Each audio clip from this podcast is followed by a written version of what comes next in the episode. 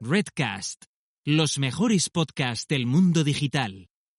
Siempre que entro en una habitación de hotel por primera vez, lo primero que hago es sacar la ropa de la maleta, inspeccionar el baño, estirarme en la cama para comprobar la dureza del colchón.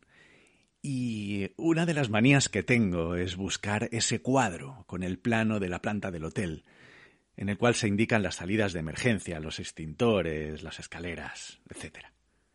¿Hacéis lo mismo?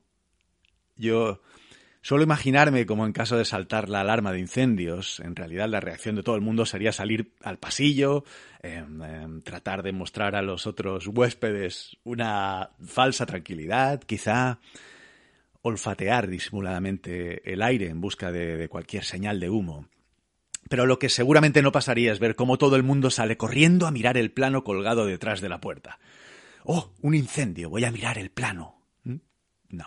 Seguramente, a la menor señal de confirmación, saldríamos rápidamente por la primera puerta de incendios, siguiendo la señalética de las paredes, intentando no caer en un ataque de histeria.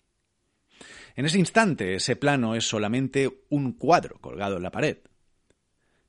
Pero, ¿para qué sirvió hacerlo?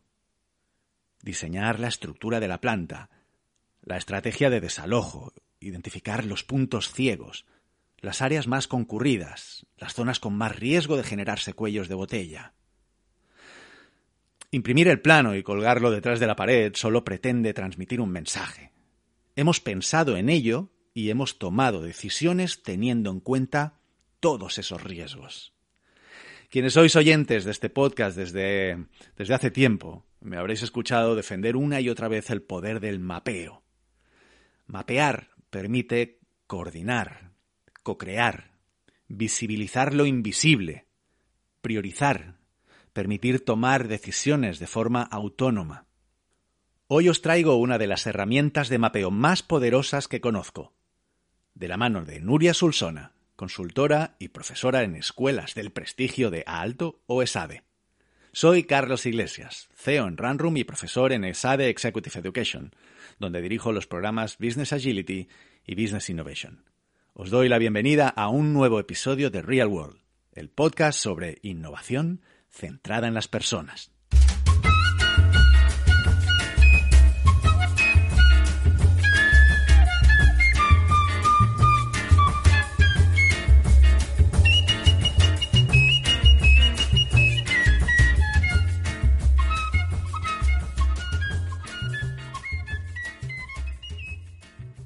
Y arrancamos esta entrevista que tenía muchas ganas de hacer con, Nuria Solsona. Nuria, eh, Nuria es directora académica del programa de Executive Education de, eh, de SADE, Design Thinking for Business Innovation. Eh, además, es profesora adjunta en la prestigiosa universidad finlandesa Aalto University y es consultora independiente en diseño de servicios. Nuria, muy bienvenida a Real World, a este humilde podcast. Muchas gracias, Carlos, un placer. Quiero contar un pequeño secreto a la audiencia, porque a pesar de que tanto Nuria como yo nos une, tenemos un nexo en común que es ESADE y, concretamente pues Executive Education en ESADE, la verdad es que nuestro enlace no vino a través de ESADE, sino que vino porque Nuria te encontraste un domingo, un podcast en Spotify y de repente eso hizo que me escribieses un mail, cosa que te agradezco un montón, me hizo muchísima ilusión. Y, no sé, cuenta un poco la experiencia, cómo fue. ¿Qué capítulo era? ¿El 9 o el 7? Sobre el Customer, Journey. Customer Journey Thinking, sí, me parece que es el 9, puede ser el 9. Estaba buscando docentes para el programa de, del 2021, que, que estamos buscando un docente que viniera un poco como tu rol de, temas de producto digital, de agile, pero dentro del marco del design thinking. Y como contabas el, el customer journey como un thinking, eh, me, pareció una explicación excelentísima y, me quedé toda la mañana de domingo escuchando todos los podcasts y te escribí de inmediato. Qué maravilla. Yo eh, lo que me, las cosas que me están pasando gracias al podcast y las conexiones que estoy estableciendo, las relaciones que estoy haciendo, incluso los proyectos y, los, proyectos de, profesionales y personales ¿no? que, están apareciendo, la verdad es que compensan cualquier esfuerzo. Así que, de verdad, muchísimas gracias por, agarrar el laptop ese día y ponerte a escribirme un correo que, me hizo mucha ilusión y que espero que, que, sea el inicio de, una, de, una, de un lazo y un nexo duradero. Así que, nada, de nuevo, bienvenida, bienvenida al podcast. Y oye, yo te he presentado así un poco mm, a modo muy, muy sintetizado, pero sí que me gustaría que te expliques un poco a, los oyentes y a las oyentes a qué te dedicas actualmente, pero sobre todo cuál es tu background, ¿no? ¿De dónde vienes? ¿Cuál ha sido tu formación? ¿Cuál es tu experiencia? Pues como has contado, pues yo ahora me, dedico a la docencia, yo diría que un 80% es, es un rol de docente en ambos ah, ámbitos, en la parte académica de, estudiantes de grado y de máster. Esto es el rol que tengo yo en la Universidad de Alto, en el Departamento de Diseño, enseñando la práctica de, diseño de servicios. Luego, en Executive Education, en ESADE, llevo el programa de Design Thinking for Business Innovation, como has contado, ah, que es el rol de docente para otro perfil, ¿no? que son los, los, perfiles estos de em, empresarias, empresarios, que quieren adoptar la metodología de Design Thinking y hacemos este programa para formarles en esto. Y luego soy consultora independiente, que es seguir un poco con mi rol de diseñadora, que es de donde vengo yo. Yo estudié diseño gráfico, eso es un, un background, soy un perfil muy clásico, digamos, de, de los diseñadores y diseñadoras de servicio, que venimos de, de, la parte del diseño más tradicional, de una disciplina tradicional, en mi caso es el gráfico que también tiene mucho que ver cuando hablemos de Service Blueprint. se nota mucho que vengo de gráfico, digamos. Yo estudié en Barcelona y luego, bueno, a mí el rol de, diseñadora gráfica no, no, me faltaba una parte más estratégica, digamos, y hice un máster en Londres de, de, gestión de la innovación, que fue para mí un puente un poco de salir para salir del diseño gráfico. El diseño gráfico o el diseño, la disciplina más tradicional está asociada a la habilidad como más ejecutiva, más de producción, ¿no? Y entonces no participas en la parte estratégica. Y para yo poder salir de la parte más ejecutiva y más final, de artes finales, tenía que tirar un poco más hacia atrás o hacia a la parte de desarrollo de, de estrategia. Y para eso tenía que cambiar un poco mi, formación, pero también que se me diera un perfil diferente porque si no, no entras en estrategia. Siempre vas a ser la diseñadora que, sabe poner las cosas bonitas. Y eso también es un consejo para todas las diseñadoras y diseñadores que nos escuchen. A veces tienes que cambiar un poco el perfil para que te vean estratégico, estratégicamente, ¿no? Y de ahí que cambié la formación, eh, hice un máster y mientras hacía el máster, pues tuve la, la, suerte y la oportunidad de trabajar con una agencia pionera en, Londres, que es donde hice el máster, que se llama Live Work Studio, que fueron pioneros en el tema de, service design. Y, en, y, bueno, en ese momento ellos pues estaban trabajando con un cliente en España, necesitaban a alguien que, que hablara castellano y pues suerte que mi mail llegó en el momento adecuado y de ahí pues ya empecé a trabajar con ellos durante cinco años desde Londres y luego me fui a Finlandia dos años y, la docencia siempre ha estado ahí para mí, ¿no? Y luego pues dejé la consultoría porque la consultoría, bueno, ya sabes tú, tiene un ritmo muy rápido, también design thinking trabajamos de una forma muy agile y, y no te permite a veces pensar. Y yo dije, bueno, pues ahora para mí es un momento de cambio de carrera, pues hace dos, dos o tres años me planteé dejar la consultoría para aprender lo que realmente y reflexionar qué es la práctica del de diseño de servicios. Y para mí no, es, no, hay mejor lugar en el mundo que, que la universidad o el rol de docente para aprender y reflexionar con los alumnos, con la investigación y, y en este momento me encuentro yo. Qué bien, estoy súper de acuerdo con esto que estás diciendo además. ¿eh? para mí es una fuente también de aprendizaje, mm. es una forma de obligarme constantemente a aprender y a estar siempre ¿eh? Eh, aprendiendo. Me ha recordado una parte de lo que has explicado, ¿no?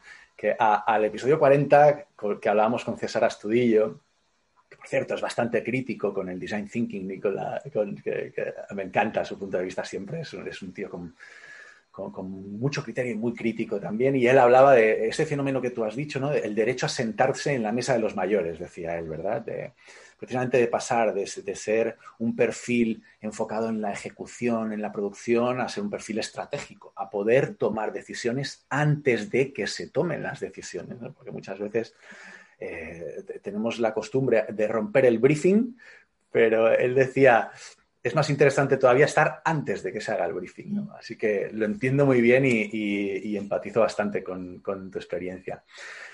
Lo has comentado por encima, has hecho ahí un, poquito de spoiler en el sentido de que ah, ah, vamos a hablar sobre Service Blueprint, blueprint porque un poco también es eh, eh, el tema que específicamente en el programa de, Design Thinking for Business Innovation que tú eh, diriges en, en, ESADE, digamos que es el tema sobre el que tú desarrollas, ¿no?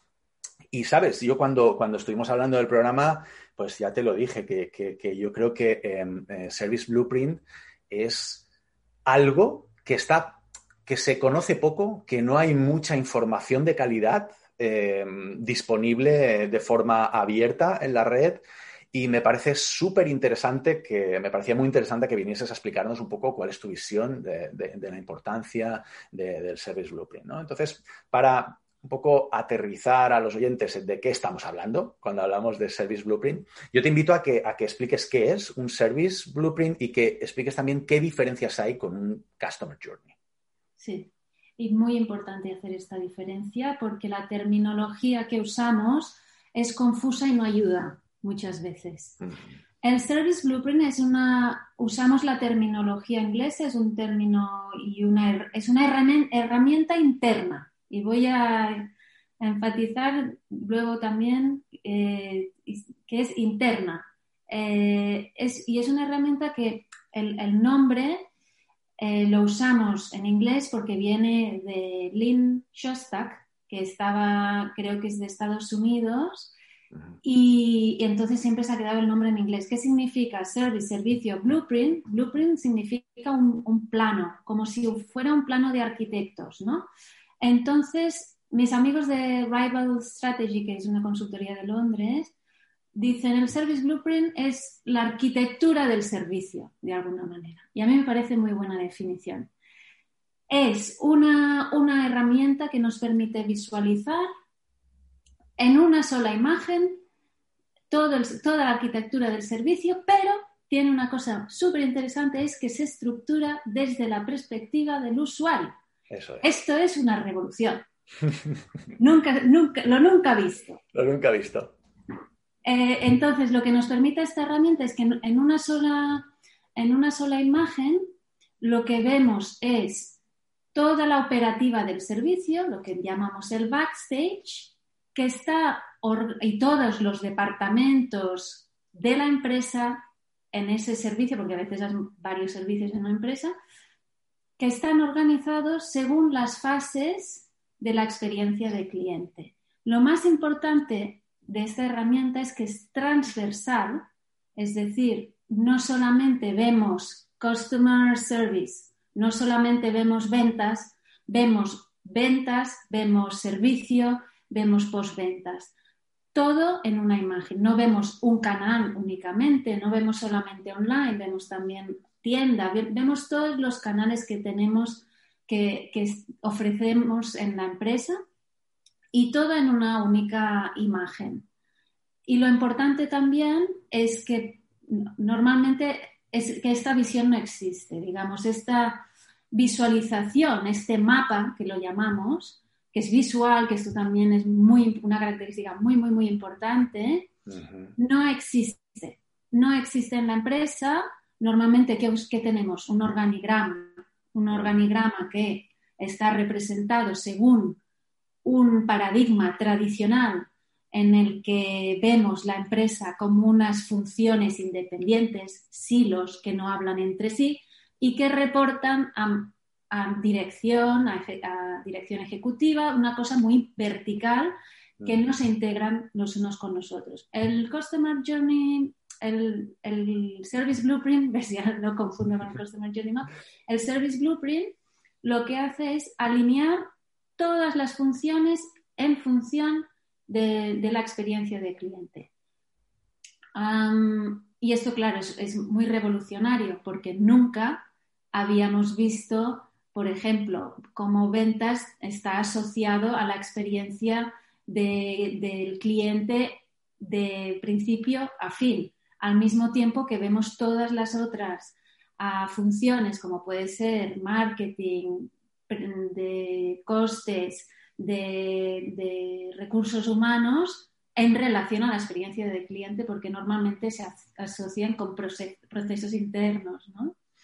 La diferencia con el Customer Journey para mí es muy sencilla. El Customer Journey es un mapeado de la experiencia de clientes, lo mismo que el Service Blueprint, solo una diferencia muy importante. El Service Blueprint enseñamos lo que hay entre bambalinas, el backstage.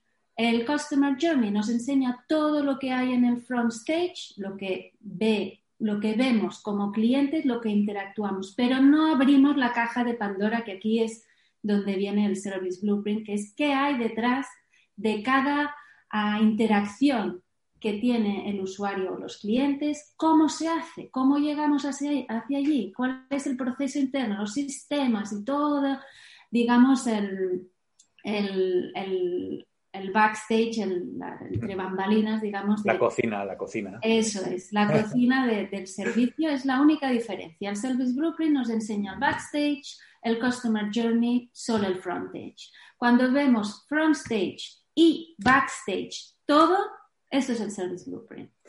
Yo creo que eh, has explicado bastantes de las claves, ahora seguiremos profundizando, pero me gusta mucho cómo lo subrayas y además lo haces con mucha pasión, ¿no? realmente es revolucionario porque en la industria ¿no? no es, es, algo ya de hace muchos años que se mapean los procesos. ¿no? Y de alguna forma, lo que en mi experiencia nos encontramos también en la industria son, somos muy, eh, ¿cómo diría? No? Pues eh, centrados en el proceso y enfocados al proceso, enfocados incluso a la estructura formal, como tú decías, ¿no? Y nos encontramos con los problemas de los silos funcionales, etcétera, ¿no?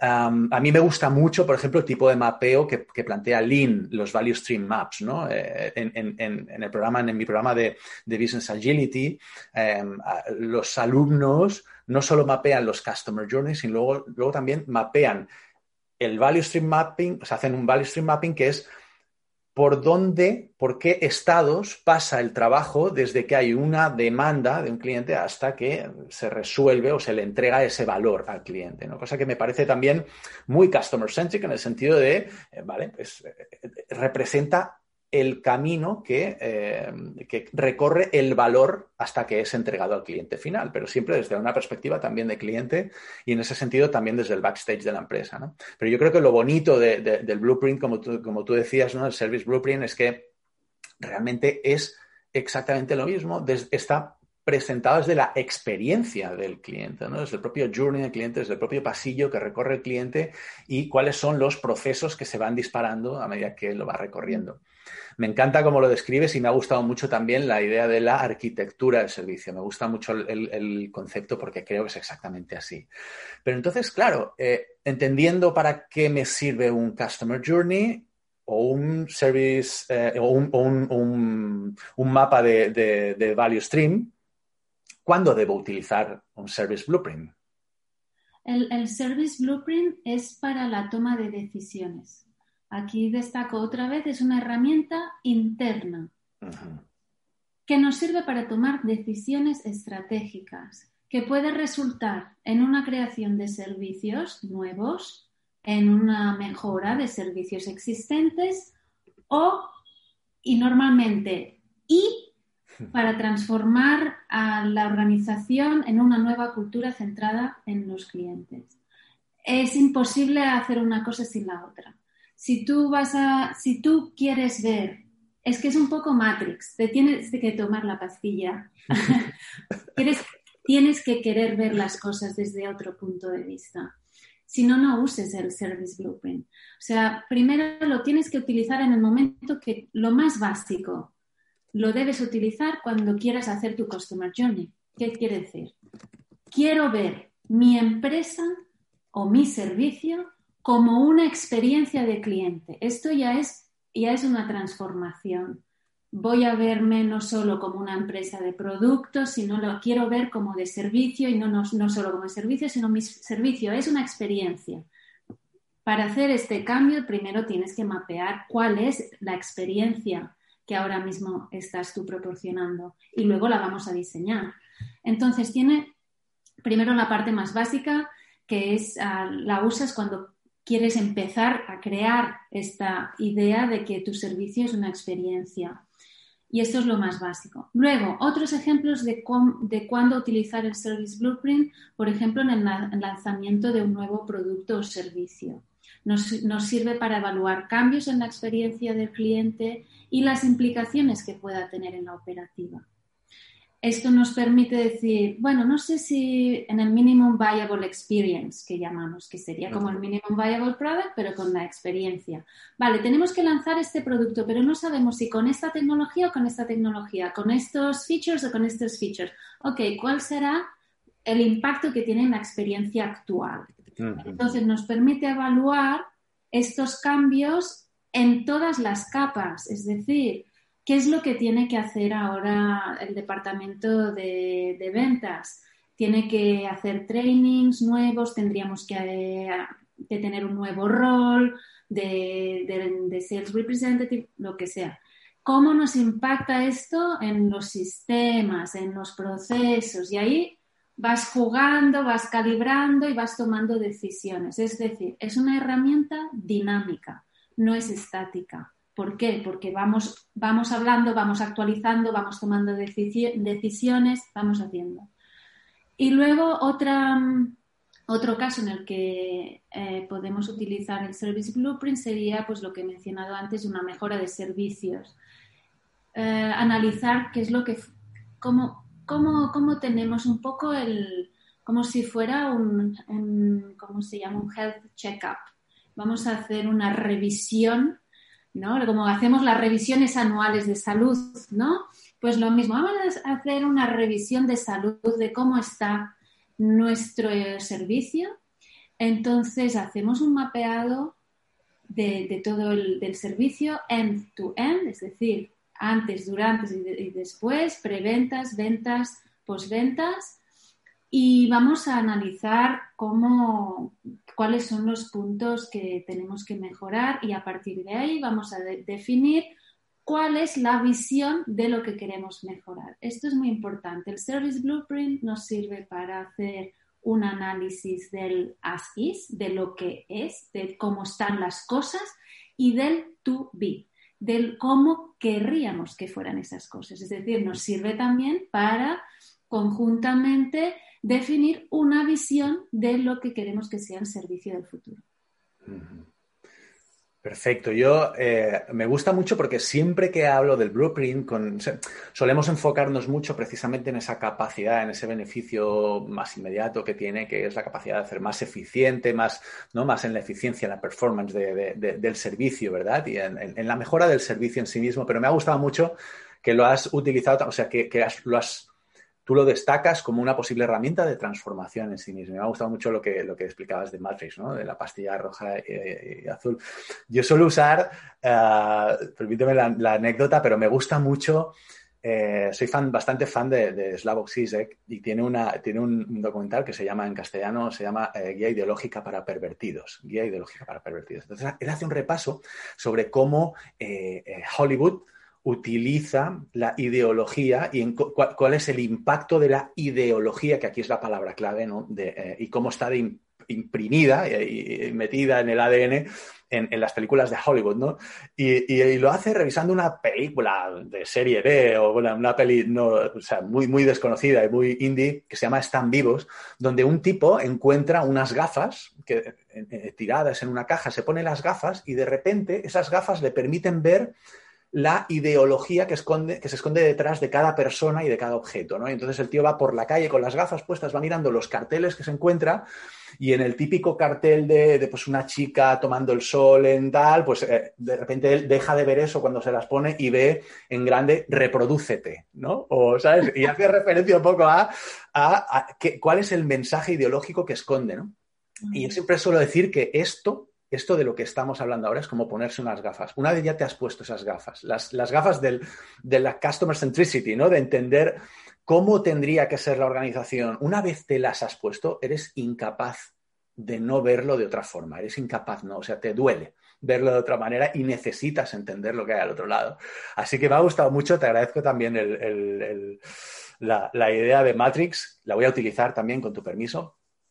y bueno, Genial, me queda bastante claro para, eh, para que, eh, eh, cuándo debemos utilizar un Service Blueprint. Y yo, te preguntaría cuáles son los típicos errores que cometemos normalmente al, mapear un, blueprint. Sí, sí, es, muy buena pregunta porque, ah, porque hay mucha confusión y de cómo utilizarlo pero también es una herramienta muy flexible. Entonces, yo diría que hay errores, pero, pero bueno, que también, también está bien hacerlos, que vas aprendiendo, ¿no? No, lo tomemos como una template, ¿eh? tampoco es una sí, template. Sí, sí, sí, total. Pero sí que hay, hay cosas que tenemos que tener en cuenta. La primera de todas, y me voy a repetir, como profesora, ¿no? Que soy, que siempre repetimos un poco, ¿no? Em, no, es un póster. Entonces, eso es, un error muy común. Hacer un póster no es un ejercicio de marketing ni de branding. ¿Por qué? Porque es una herramienta interna de decisiones, entonces no es un póster. Pero es muy importante es que sea visual. Por eso a veces se confunde con un póster. Y aquí viene un poco mi background de, de, diseñadora gráfica, ¿no?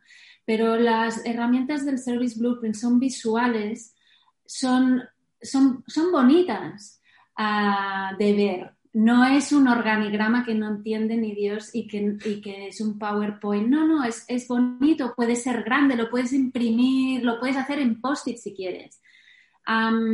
pero es, visual porque nos permite, nos permite hacer una lectura ah, y un análisis y un análisis rápido y conjunto con otra gente y tomar decisiones y es una herramienta de colaboración, ¿no? Entonces, que sea visual no significa que sea un póster, significa que nos, nos, permite tomar decisiones colectivamente y, nos permite hacer un análisis bien informado. Otro error es convertirlo en, un repositorio de información. Mm. ¿Por qué? Eso me ha pasado mucho. ¿Qué pasa? Que como no existe esta, esta herramienta internamente, no existe esta visión en que vemos marketing, pricing, ventas, postventas, operaciones, todos en una simple visión. Entonces todo el mundo aprovecha, además como estás indagando en las, digamos, en las profundidades del servicio, todo el mundo aprovecha para meter información ahí y más datos y abrir, abrir, abrir esas capas de operativa, eh, añadiendo, por ejemplo, descripciones de procesos y tal, pues se convierte en un monstruo. Entonces hay que ir muy, con mucho cuidado el nivel de detalle en el que trabajamos en un, en un service blueprint. Yo siempre recomiendo un nivel más para arriba, no vayas muy abajo. Entonces es una herramienta muy flexible. Tienes que decidir qué es lo que quiero ver, qué es lo que quiero destapar y qué es lo que no quiero ver y no quiero destapar. Entonces, por eso digo que es flexible. El backstage, que es la parte más complicada del, Service Blueprint, puede tener, por ejemplo, como capas, puedes tener los procesos, puedes tener los sistemas, puedes tener ah, políticas de empresa, por ejemplo, puedes tener partes legales, es, ah, puedes tener también los, roles del personal ahí. Entonces no, tiene, no significa que los tengas que abrir todos. Puedes quedarte en una parte descriptiva de rol, cuál es el rol de sistemas aquí, cuál es el rol de el personal aquí, cuál es, el, cuál es el proceso o el rol del proceso aquí. Yo siempre recomiendo pensar más en roles que no en eh, proceso específico de descripción, que es lo que tenemos todos tendencia a hacer. Tenemos lo, que has comentado antes, ¿no? Hay más tendencia a, describir procesos internos que no alinear el proceso en función al valor que aporta en la experiencia del cliente. Entonces, cuidado, cuidado con qué nivel de detalles trabajamos. y luego también hay que simplificar mucho, o sea, también un poco en línea de lo que estaba comentando, evitar complicar la lectura. En el, momento, en el momento en que tú ves que el, que el blueprint no se, no, no se puede leer, no te permite hacer un análisis más o menos rápido que genere discusión, entonces es que la hemos cagado. Hay que, tienes que pensar en el blueprint, es el nuevo PowerPoint, lo, lo puedes poner en, en, un formato de post-its y trabajarlo con gente en el mismo momento, lo puedes proyectar, yo he trabajado así muchas veces, lo proyecto con todos los departamentos en una mesa y hago, ¿esto cuál es el impacto que tendríamos de esta experiencia en, tu departamento? Pum, y vamos, y vamos escribiendo. Entonces, eh, que sea una herramienta dinámica, que no esté cerrada, que nos permita hacer cambios y que nos permita hacerlo conjuntamente. Es una herramienta que invita al diálogo, a un diálogo transversal que nunca habíamos tenido antes y nos permite tener estas conversaciones. En el momento en que no nos permite hacer esto, es que no lo estamos haciendo bien. Son un poco los indicadores de, cómo, de cómo hacerlo bien. Y a, veces, no te, a mí me ha pasado, ¿eh? de, es un monstruo, se ha convertido en un monstruo y no te das cuenta hasta que es demasiado tarde. Totalmente identificado con eso que estás diciendo. Además, te doy la razón que se nota que eres profesora, ¿eh? porque ¿cuáles son los errores? Pues mira, los errores es, no es un póster, no es un repositorio, no hay cuidado de la densidad, ojo a el nivel de abstracción. Yo creo que has dado todas las claves y además te diría que, bueno, excepto lo del póster, que yo creo que eh, yo también he caído en todos los errores, ¿eh? incluso a nivel de bajar demasiado, perder de vista el bosque porque te pones a mirar demasiado un árbol, ¿no? Y, eh, pero un momento, ¿cuál es el objetivo? ¿Para qué estamos haciendo eso? ¿Por qué estamos haciendo esto, no? O sea que, total, yo creo que has dado todas las claves. Quien esté interesado en hacer un blueprint, que se vuelva a escuchar la explicación que ha dado Nuria, porque yo creo que ha dado claves muy importantes, Escribamos, escribamos en un blog Oye, y también has comentado, ¿no? Que de alguna manera, y esto es algo que yo también en, e, ese capítulo que, decíamos antes, en ese episodio de, Customer Journey, también, también comentaba un poco el tema de la co-creación, ¿no? De que, esto tiene que ser algo totalmente, co o sea, co-creado, si no, no tiene, no tiene ningún sentido. Y, en muchas ocasiones, cuando nosotros, cuando eh, vamos a trabajar con un cliente en un Service Blueprint, pues eh, ahí aparece la, pregunta, ¿no? ¿Quién tiene que estar implicado? ¿Quién tiene que subir al autobús en el proceso de mapear, de mapear un Service Blueprint? ¿Tú qué, ¿Tú qué dirías? Todas, hay todos los departamentos ah, implicados. Si no, si, no, si no puedes hacerlo o si no crees que puedas involucrar a todos los departamentos, no te molestes. Es que de verdad es, es, muy importante eh, tener, eh, necesitas el apoyo de, a veces de, de, arriba para poder hacerlo. Yo nunca he hecho un Service Blueprint sin tener ese apoyo. Te va a resultar, lo puedes hacer obviamente, pero te va a faltar información. ¿Por qué? porque si, estamos diciendo que el blueprint es una arquitectura del servicio, pero resulta que los de marketing no van a estar, ¿por qué? Porque los de marketing no creen que, no, confían en esta visión, no, quieren tomarse la pastilla. Entonces, no les vas a convencer de que vayan. Entonces, no podemos escribir por ellos, no podemos sustituirles y no podemos no tenerlos. Así que ah, tiene que estar todos y especialmente los más hostiles. Entonces, para que haya todo el mundo, esté todo el mundo en la mesa y todo el mundo esté representado, necesitas un mandato claro y necesitas eh, tener ese apoyo interno desde arriba a veces, muchas veces, que sea, porque ya sea que es, un objetivo estratégico de la empresa o bien porque es lo que en ese momento se está trabajando. Ah, si no, sin eso es, es, que no tiene sentido el service blueprint. Te, te, van a faltar, te van a faltar información y, tú no la puedes hacer sin, esas personas, ¿no? Entonces, la efectividad del Service Blueprint es que la gente use la herramienta con tal de poder ver, es, que es una herramienta que es transformativa, como has dicho antes, ¿no?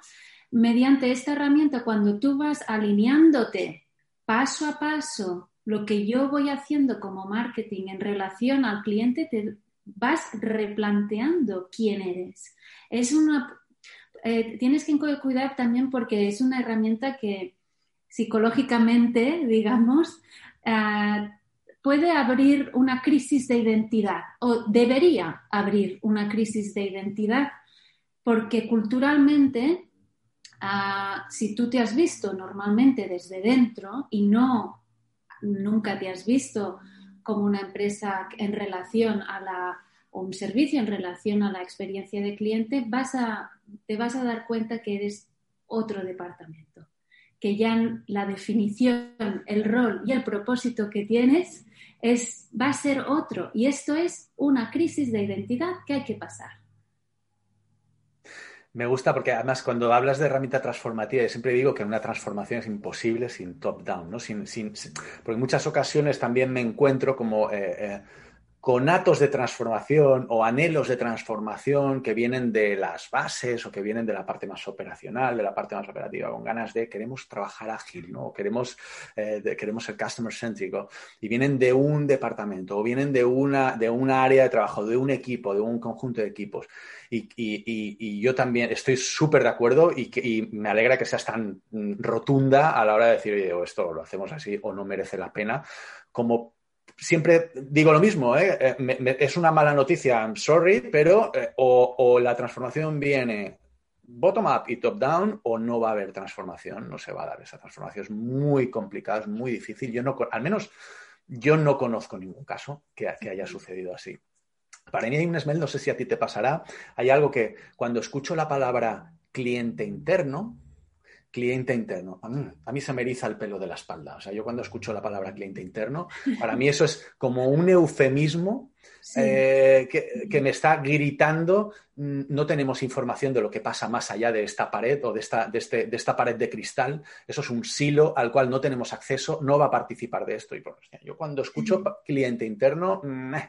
Mala señal. También es un buen punto porque el Service Blueprint normalmente lo hablamos de experiencia de cliente y a lo, a, lo mejor aquí hay, aquí hay oyentes que están pensando, pues no me aplica a mí porque mi negocio es B2B, 2 b 2 b 2 b 2 b sí, sí, sí, sí, También te aplica. Claro porque es igual si tienes un cliente interno. E, es un cliente, ¿no? Pues ya está. O sea, el cliente puede ser interno o el cliente puede ser externo, un consumidor final.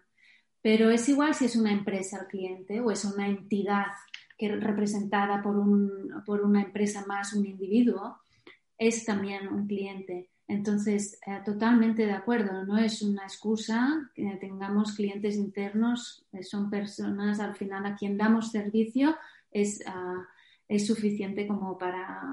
Todos los servicios son para, para un, beneficio al final eh, de una empresa o de una persona. Entonces, hay que se mapea igual, no importa. Yo he hecho, de, de hecho, he hecho mm, Service Blueprint tanto igual, ¿eh? he hecho un montón y los he hecho igual para B2B que B2C, no, es una excusa. Yo, de hecho, es que eh, pocos clientes tenemos que sean o B2C puro o B2B puro, ¿sabes? Normalmente es una, siempre hay modelos B2, B2C, B2B, al final... Eh, y, creo, y, aprovecho para, hacer una reflexión, me gusta que hayas sacado este tema, porque creo que también el concepto Customer Experience es algo que en el mundo B2B se entiende que esto tiene más que ver con el gran consumo, ¿no? que tiene que ver con el B2C, que esto no es una cosa nuestra. Cuando yo pienso que incluso te diría todo lo contrario. Todo lo contrario, ¿en qué sentido? Para mí, eh, eh, ¿en, qué consiste el B2B? Al final, el B2B eh, de lo que se trata es que, la persona que va a comprar el dinero no es suyo y por lo tanto tiene una serie de riesgos y tiene que asumir una serie de decisiones eh, con mucha presión, con, mucho, ¿no? con, mucha desconfianza, tomas de decisión de compra muy largas, con muchos impactos, con, muchos touch points, con muchas personas en esa misma toma de decisión. Son de, tomas de decisiones complejas, eh, mm, arbitradas o colegiadas eh, desde muchos puntos de vista. Sea, como no tengas claro ¿Cuál es el journey? ¿Cuál es la experiencia por la cual atraviesan todas esas personas? ¿Cómo estás impactando a cada una de ellas? Como no tengas claro las bases de la experiencia de esos clientes, por muy B2B que sean, ¿no? Y desde luego, mm, me parece que eh, con el blueprint pasa exactamente lo mismo o más. O sea, si, tú eres capaz de, además alinear los procesos de tu compañía a esa experiencia y, tal, me, parece, me parece fundamental. Así que gracias por sacar ese tema, también me parece súper interesante y súper acertado. Em, ¿Cómo trabajas tú? nosotros trabajamos con, bueno, es cierto, no hay, un modelo de Blueprint, no hay un modelo de Customer Journey, no hay un Customer Journey correcto, no hay una forma correcta. Pero a ti, ¿cómo te gusta trabajar? ¿Cómo, cómo es la anatomía de un Blueprint eh, normalmente cuando tú lo haces? Sí. sí, aquí también aprovecho para dar consejos también de de un poco de lo aprendido, de los errores hechos y lo aprendido. Y un poco lo que veo que se hace también, mm, la práctica que, veo que se está haciendo, es por partes. Ah, en, vez de intentar hacer el, coger el Customer Journey que sea end-to-end, en vez de tener todas las fases del ciclo de vida de la relación del cliente, es decir, antes de, comprar, compra, uso, postventa, eso son mucho, es mucho. Entonces, lo que se está haciendo ahora y que yo también estoy haciendo que me va muy bien es intentar aislar estos, estos, estas fases y trabajarlas ah, independientemente. En vez de trabajar con el end-to-end, voy a poner un ejemplo de aerolíneas, que siempre las uso porque es un servicio operativamente muy complejo, pero que al mismo tiempo es que no podría ser más sencillo el servicio, ¿no? Me transportas de A a B, punto. y pues piensa en una aerolínea, ¿no? Si mapeamos el end-to-end sería la planificación del viaje, no sé dónde ir, comprar el billete, ir al aeropuerto, luego estar en el aeropuerto esperando, viajar, llegar al aeropuerto de destino, irme, llegar a la destinación. Este sería el end-to-end. Pues en vez de mapear todo esto en una sola imagen, que es necesario y a veces tienes que pasar por ese, proceso, ¿no? Lo tienes que, a veces necesitas ver esta imagen así como más super high level, una, una vista más, digamos, más uh, overview. sí, sí, de alto nivel, sí, sí, sí, sí de alto nivel. es necesario tener a veces ¿eh? esta, esta, vista, pero luego para entrar más en detalle cambia la vista o la crea diferentes vistas. Entonces yo aquí diría, pues vamos a ver el check-in, solo check-in. ¿Cuál es la experiencia del check-in? Pues cinco pasos y no más. El check-in no más de cinco pasos. Y siempre incluye un incidente, siempre, porque existen. Y diseñar para eh, accidentes o incidentes, más bien dicho, es súper interesante. Siempre los hay y mejor prevenir, ¿no? Pues en ese sentido, pues yo cogería el check-in y miraría cuáles son la, la experiencia de cliente en el check-in y haría el blueprint del check-in. Luego me voy a otra vista, Ah, que sería pues la espera, que nunca, se, nunca nadie lo había pensado, pero es una parte de, la experiencia súper interesante, la espera, eh, por ejemplo, en el gate o la espera mientras haces la compra, qué, ocurre allí. O, por ejemplo, pues coges la experiencia de estar en el aeropuerto, que también llegar al aeropuerto, qué pasa allí, y lo, lo aíslas y ahí haces el blueprint. Esto es una, manera que me gusta de trabajar. Otra parte es flexible, entonces lo hemos dicho que no es una template, tienes que decidir todo el tiempo qué capas voy a usar. Dependiendo del proyecto, van a ser diferentes, lo que hemos dicho antes. ¿Me interesa abrir la caja de Pandora de una línea de datos? Sí, porque es justamente uno de los procesos que hay que cambiar. Pues vamos a abrir eso, exactamente qué datos, eh, cuáles son los procesos de datos alineados con el check-in paso a paso. Vale, lo quiero abrir. O no, no lo quiero abrir. Quiero solo destacar los roles de cada de cada, mm, de cada operación, de cada persona implicada, proceso, sistema. Vale, pues me quedo en roles. Y ahí es donde viene la parte gráfica que a mí siempre me gusta trabajar.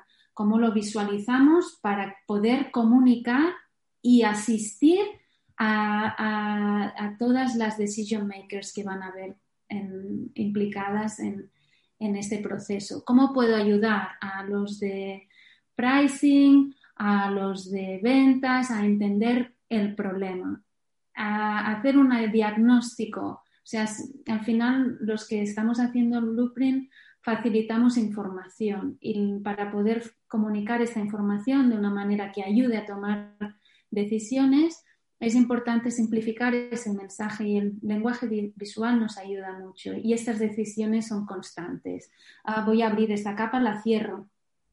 Y, por y otra última cosa que me gusta trabajar, que igual sorprende a, algunos, yo trabajo en Excel. Eh, y recomiendo trabajar en Excel. Y hay maneras, no lo dirías, ¿eh? de las blueprints que, que, diseñamos, nunca lo dirías que son Excel porque realmente se pueden poner bonitos. Pero hay que trabajar con las herramientas con, con las que otras personas puedan trabajar. No es una herramienta nuestra, es una herramienta de todas. Entonces tenemos que usar herramientas que sean familiares para todos, que nos permita fácilmente cambiar la información, crear un poco un, sistema de seguimiento de cambios y el Excel es mucho más fácil hacer eso. Además que tiene una retícula, eh, cosas un poco más pragmáticas, tiene una retícula que también nos permite organizar la información de una manera más clara y además que tienes muchos truquitos, que puedes agrupar capas, puedes, ah, ahora la escondo, ahora la abro, que te permite también ajustarlo según qué tipo de conversación tengas, ¿no? O sea, qué interesante, Nuria. Además, a mí me ha sorprendido desde luego. Nosotros, me, quedo este apunte y vamos a hacer una reflexión en este sentido porque tiene, tiene mucho sentido lo que dices. Nosotros hemos utilizado muchas herramientas muy distintas, herramientas específicas o herramientas como Miro, que funcionan súper bien y son, pero es cierto que no todo el mundo tiene la destreza o el confort tecnológico para poder eh, acceder, ¿no? Y si precisamente uno de los objetivos es que sea una herramienta para todo el mundo y que sea una herramienta que, es que, esto es, un, esto es lo, difícil, ¿no? Tú decías al inicio, no es una herramienta de branding, sin embargo, es una herramienta que tiene que servir también para comunicar, es una herramienta de comunicación interna, ¿no? Y que tiene que guiar esa transformación. Pues eh, me parece muy buena idea hacerlo en Excel, así que te agradezco el tip y, le vamos a dar una vuelta a eso. ¿eh? Le vamos a dar una vuelta a ver cómo, cómo seguimos haciéndolo nosotros. Yo al final vuelvo otra vez a lo que comentabas antes, ¿verdad? Em, eh, ¿Qué forma, bueno, cuando tú decías no hacer foco en hacer un zoom en una fase concreta, en una, en una parte concreta?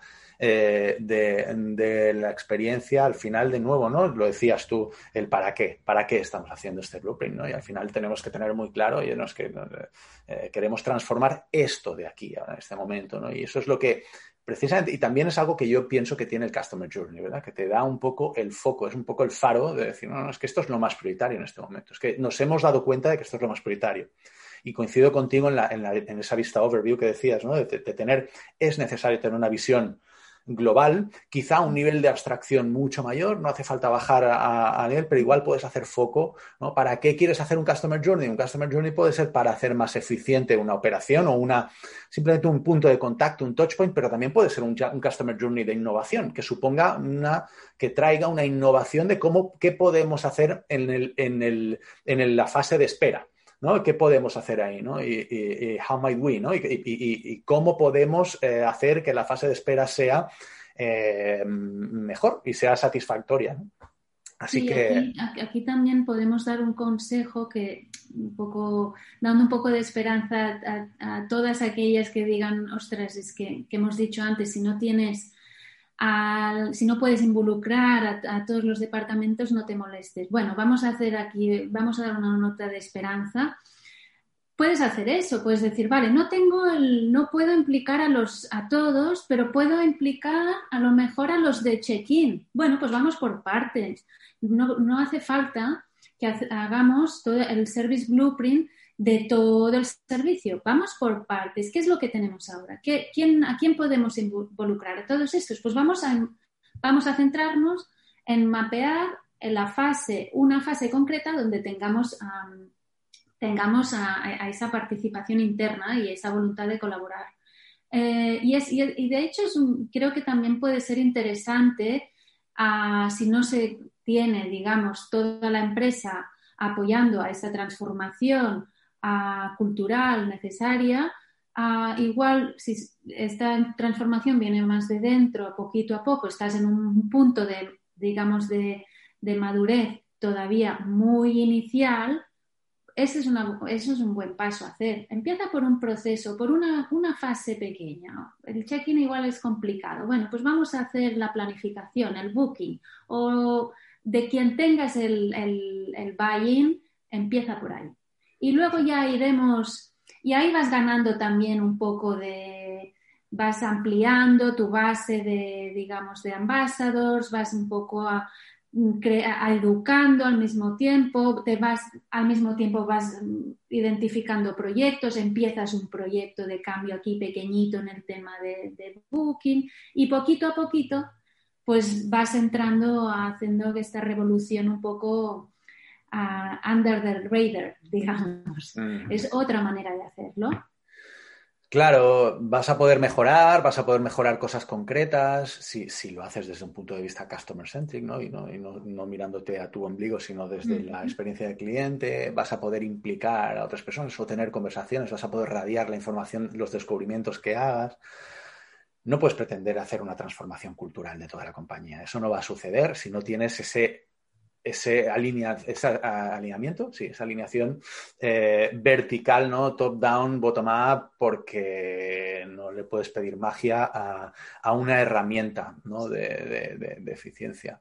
Eso es un poco también lo que pasa y, lo que, y la frustración que ha encontrado Agile en su paso por la industria. ¿no? El, eh, Agile nace de la tecnología, de los equipos de tecnología, nace de la creación del software y, de ahí ha intentado escalar hacia arriba, de ahí ha intentado gritar y gritar hacia arriba. deberíamos estar haciendo así las cosas, pero hasta que no ha habido esa visión top-down, pues es muy complicado que, suceda esa transformación. Pero es cierto que eh, viendo, teniendo una mirada un poco en perspectiva y viendo lo que ha pasado, las distintas olas de la agilidad, pues hoy Agile está en las conversaciones de, management también, ¿no? Está, ahí en esos, en, esos despachos, ¿no? Está, está ahí. Y, al menos eh, hay una necesidad de buscar esa agilidad de negocio, cosa que yo creo que eso también ha venido provocado pues, por todo ese trabajo previo que se ha hecho. Es mucho más lento, es mucho más difícil, pero estoy de acuerdo contigo que puede ser útil también, así que venga, va, ese, ese, granito de, esperanza para, las personas que quieren cambiar. Tú que, em, tú que has facilitado eh, procesos, ¿no? mapeos y, has estado en ese rol, ¿qué importancia crees que tiene el rol del facilitador? Es, crítico, es crítico. y es crítico que sea una persona interna al final yo, he trabajado y de todo lo que estoy hablando con mi experiencia es como consultora externa. Ah, digamos que mi rol ha sido proporcionar la herramienta, los conocimientos sobre esta herramienta y la metodología. Al final yo trabajo con, y, uso el término femenino con las changemakers porque la verdad es que mi experiencia me dice que todas mis clientas son, son mujeres lo que cual nos dice algo también de un, del nuevo liderazgo ¿no? que, sugiere esta forma de trabajar. entonces es importante que yo siempre, yo siempre he trabajado con, con estas changemakers. Ellas son las facilitadoras de, alguna manera, ¿no? Ah, son las personas que están haciendo el cambio y son las personas, hay, hay, que tener un rol de, de líder, de una persona que lidere el Service Blueprint y no solo que lo lidere, sino que esté monitoreando constantemente qué está pasando. Esto lo hemos visto en algunas empresas, que realmente donde se ha implementado la herramienta como forma de trabajar en el business as usual y lo que han hecho es tener como Service Blueprint Owners o Customer Journey Owners de diferentes partes del proceso. Es decir, tienen una persona que, tiene, que está encargada de la, del Excel, digamos, del check-in y tiene el blueprint del, del check-in y se encarga de ir chequeando con todos los departamentos que salen ahí, todos los procesos que salen ahí. Por eso también es buena idea fragmentarlo, ¿no? Porque entonces es más, más fácil asignar a una persona encargada de, monitorear a, ese, proceso, de, a esa experiencia, esa fase de experiencia y todo el blueprint. Entonces es una herramienta que necesita una persona responsable, una persona que vaya monitoreando y que vaya haciendo un poco el, el, check-in de cómo se están haciendo las cosas. Esa persona tiene un rol de como de orquestar que es muy importante porque al final para una, una, experiencia sea exitosa es, tiene que ser coherente, tiene que ser coordinada. Y por eso te necesitamos a, estas personas que estén gestionando la experiencia con la herramienta del Service Blueprint. Y eso es súper importante. Y en este sentido, estas personas ¿qué características vemos que tienen? Estas facilitadoras, facilitadores, no digo que sea un rol de mujeres para nada, es un rol que todos podemos hacer, es un rol que requiere a negociación, ¿no? Porque, ¿qué hemos dicho? Un lobby constante. Em, no vamos a tener a todo el mundo de primeras alineado con, con esta visión que queremos construir tiene que ser pasito a paso y lo tenemos que construir juntos, desde dentro. Entonces, el Service Blueprint sugiere una forma de trabajar muy distinta y esta es la segunda revolución. La primera es que vemos en nuestro servicio desde los ojos de nuestros clientes y la segunda que trabajamos de manera colaborativa y participativa. Esto sugiere una forma de trabajar en la que tenemos que negociar, en la que tenemos que dialogar, en la que tenemos que tener más gente en, nuestra mesa. a veces yo he escuchado a, algunos clientes que me dicen, no, con las petardas de marketing no hablamos. Pues vale, pues ya está, ahí lo tenemos. a, veces hay cosas que, son muy, muy, muy simples, ¿no? Del día a día que te revelan bastante dónde están los los problemas que experimentamos como clientes, ah, luego como consultor lo ves desde dentro y dices, ah, vale, es que no se hablan. es, por eso que me frustro tanto cuando tengo que llamar a, atención al cliente, porque los de dentro no se hablan. Bueno, en fin, que volviendo un poco al, rol de, facilitador o digamos del owner del service blueprint, es importante que esta persona pues facilite esta colaboración, participación. Y esto sugiere unos nuevos valores también a la empresa. Son valores de igualdad, son valores de colaboración. Entonces, esta persona tiene que tener estos valores y una capacidad de negociar y una capacidad de, ajustarse a la situación que, mm, por ejemplo, hablábamos de formatos, ¿no? Yo he dicho, el Excel es el que a mí me va bien, pero no es el único. Normalmente trabajamos con múltiples eh, y simultáneamente a, diferentes formatos. Tú has dicho Miro, pues es que igual estás con el Miro, con el Excel, igual estás en una sala de reunión con post-its, lo que te vaya bien, adáptate a la situación. Y es un proceso colaborativo, con, con lo cual adapta, es como el prototipaje, adapta el medio a, a, la necesidad de input. Si tú enseñas un póster acabado, no da la impresión de que estés construyendo algo, da la impresión de que ya lo has acabado. Entonces es importante usar herramientas y formatos en el Service Blueprint que permitan y connoten un poco esa, voluntad de construir juntos y de participación.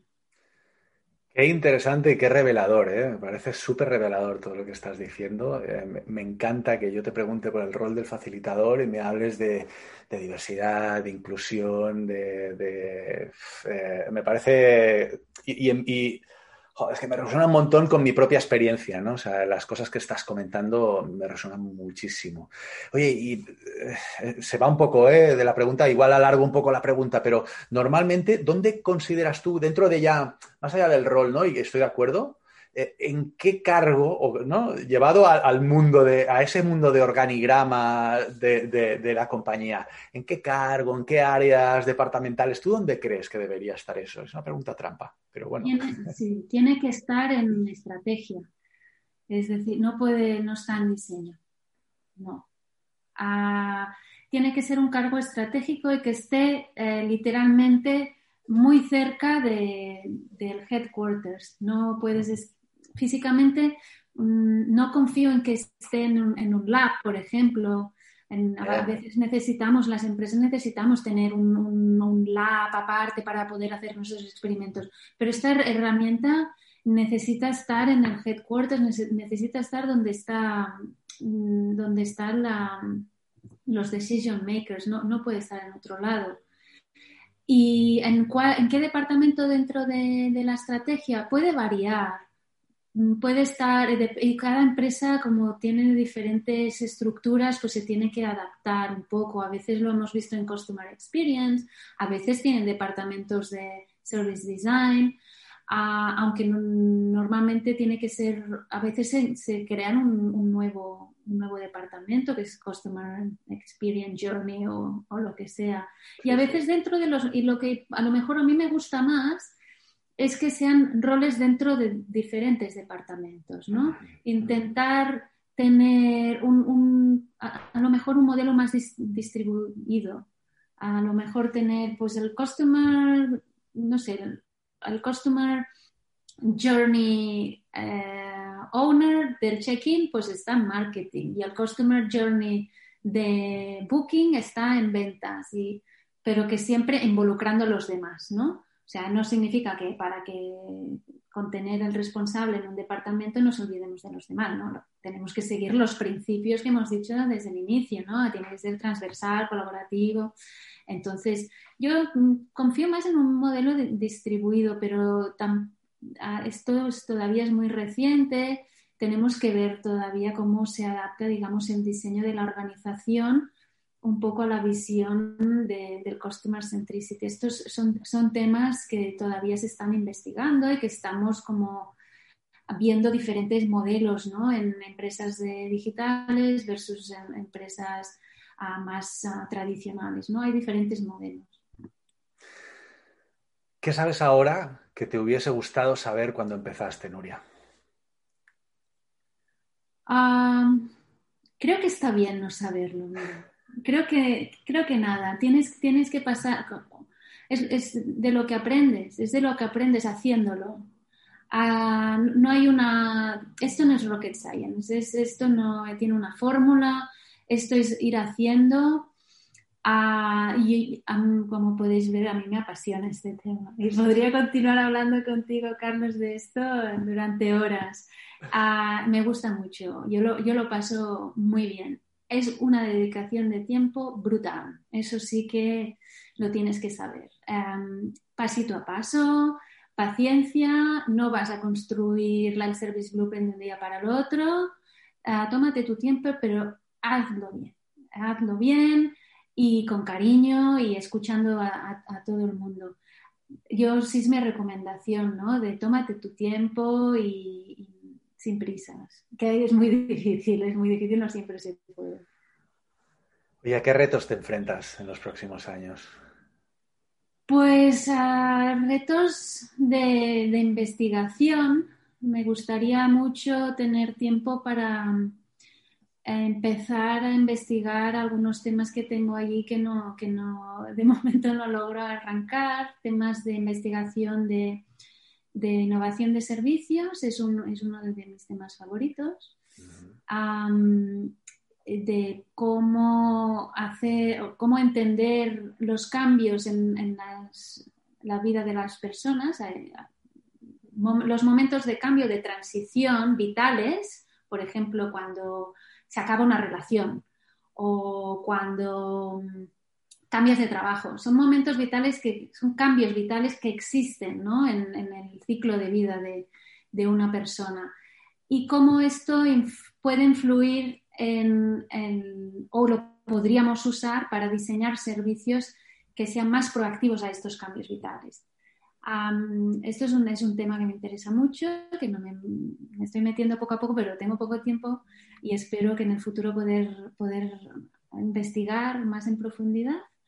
Y luego temas de liderazgo, de design thinking y de service design, cuáles son el nuevo modelo, digamos, de liderazgo que propone el Customer Centricity, como hemos dicho, es igualitario, colaborativo, participativo, y a mí me da que da la oportunidad de abre unos valores que abre la puerta a un liderazgo femenino, que a lo mejor ha quedado en el, modelo más tradicional, ha, quedado un poco aparcado.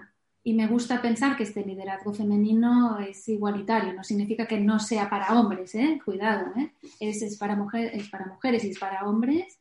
Eh, lo que creo que propone unos valores muy interesantes y es un poco lo que comentaba antes. Yo trabajo con muchas, muchas mujeres que están liderando estos cambios y me sugiere que a lo mejor abre la puerta para un liderazgo más, más diverso y más igualitario. Viva, sí señora. Muchísimas gracias, Nuria. De verdad, ha sido un placer tenerte aquí. Sé que vas muy liada, tienes muchísimo trabajo, así que estos, estos minutos que nos has dedicado, este rato que nos has dedicado, para mí es oro. Eh, espero que para todos los oyentes también. De verdad, muchísimas gracias por compartir tu experiencia y tu conocimiento.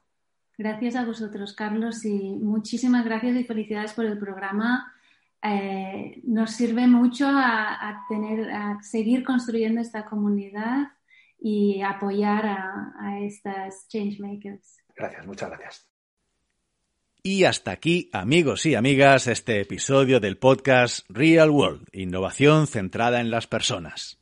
Muchísimas gracias por llegar hasta aquí, hasta el final del episodio. Espero que te haya inspirado, que hayas descubierto nuevos conceptos, nuevas ideas que te ayuden en tu desarrollo personal, profesional y en la transformación de tu compañía, si es el caso. Explicaros que la última llamada que hice pidiendo feedback funcionó bastante bien. Estoy muy contento porque em, varias personas tuvieron la generosidad de compartir su opinión sobre el episodio y sobre el podcast en sí mismo conmigo. Así que, eh, como siempre, insisto en pedirte que si tienes un ratito me tires unas líneas en Twitter, LinkedIn, como prefieras. Agradecerte, agradecerte de antemano el esfuerzo y el regalo que supone para mí. Gracias también por compartir este episodio. Envíaselo a alguien en quien hayas pensado cuando lo escuchabas. Gracias por todos esos likes en ebooks, Spotify. Gracias por esas reseñas en Apple Podcast que tanto me ayudan a ganar visibilidad y por todas esas muestras de cariño que no he dejado de recibir en estos tres años. Un fuerte abrazo y os espero en el mundo real.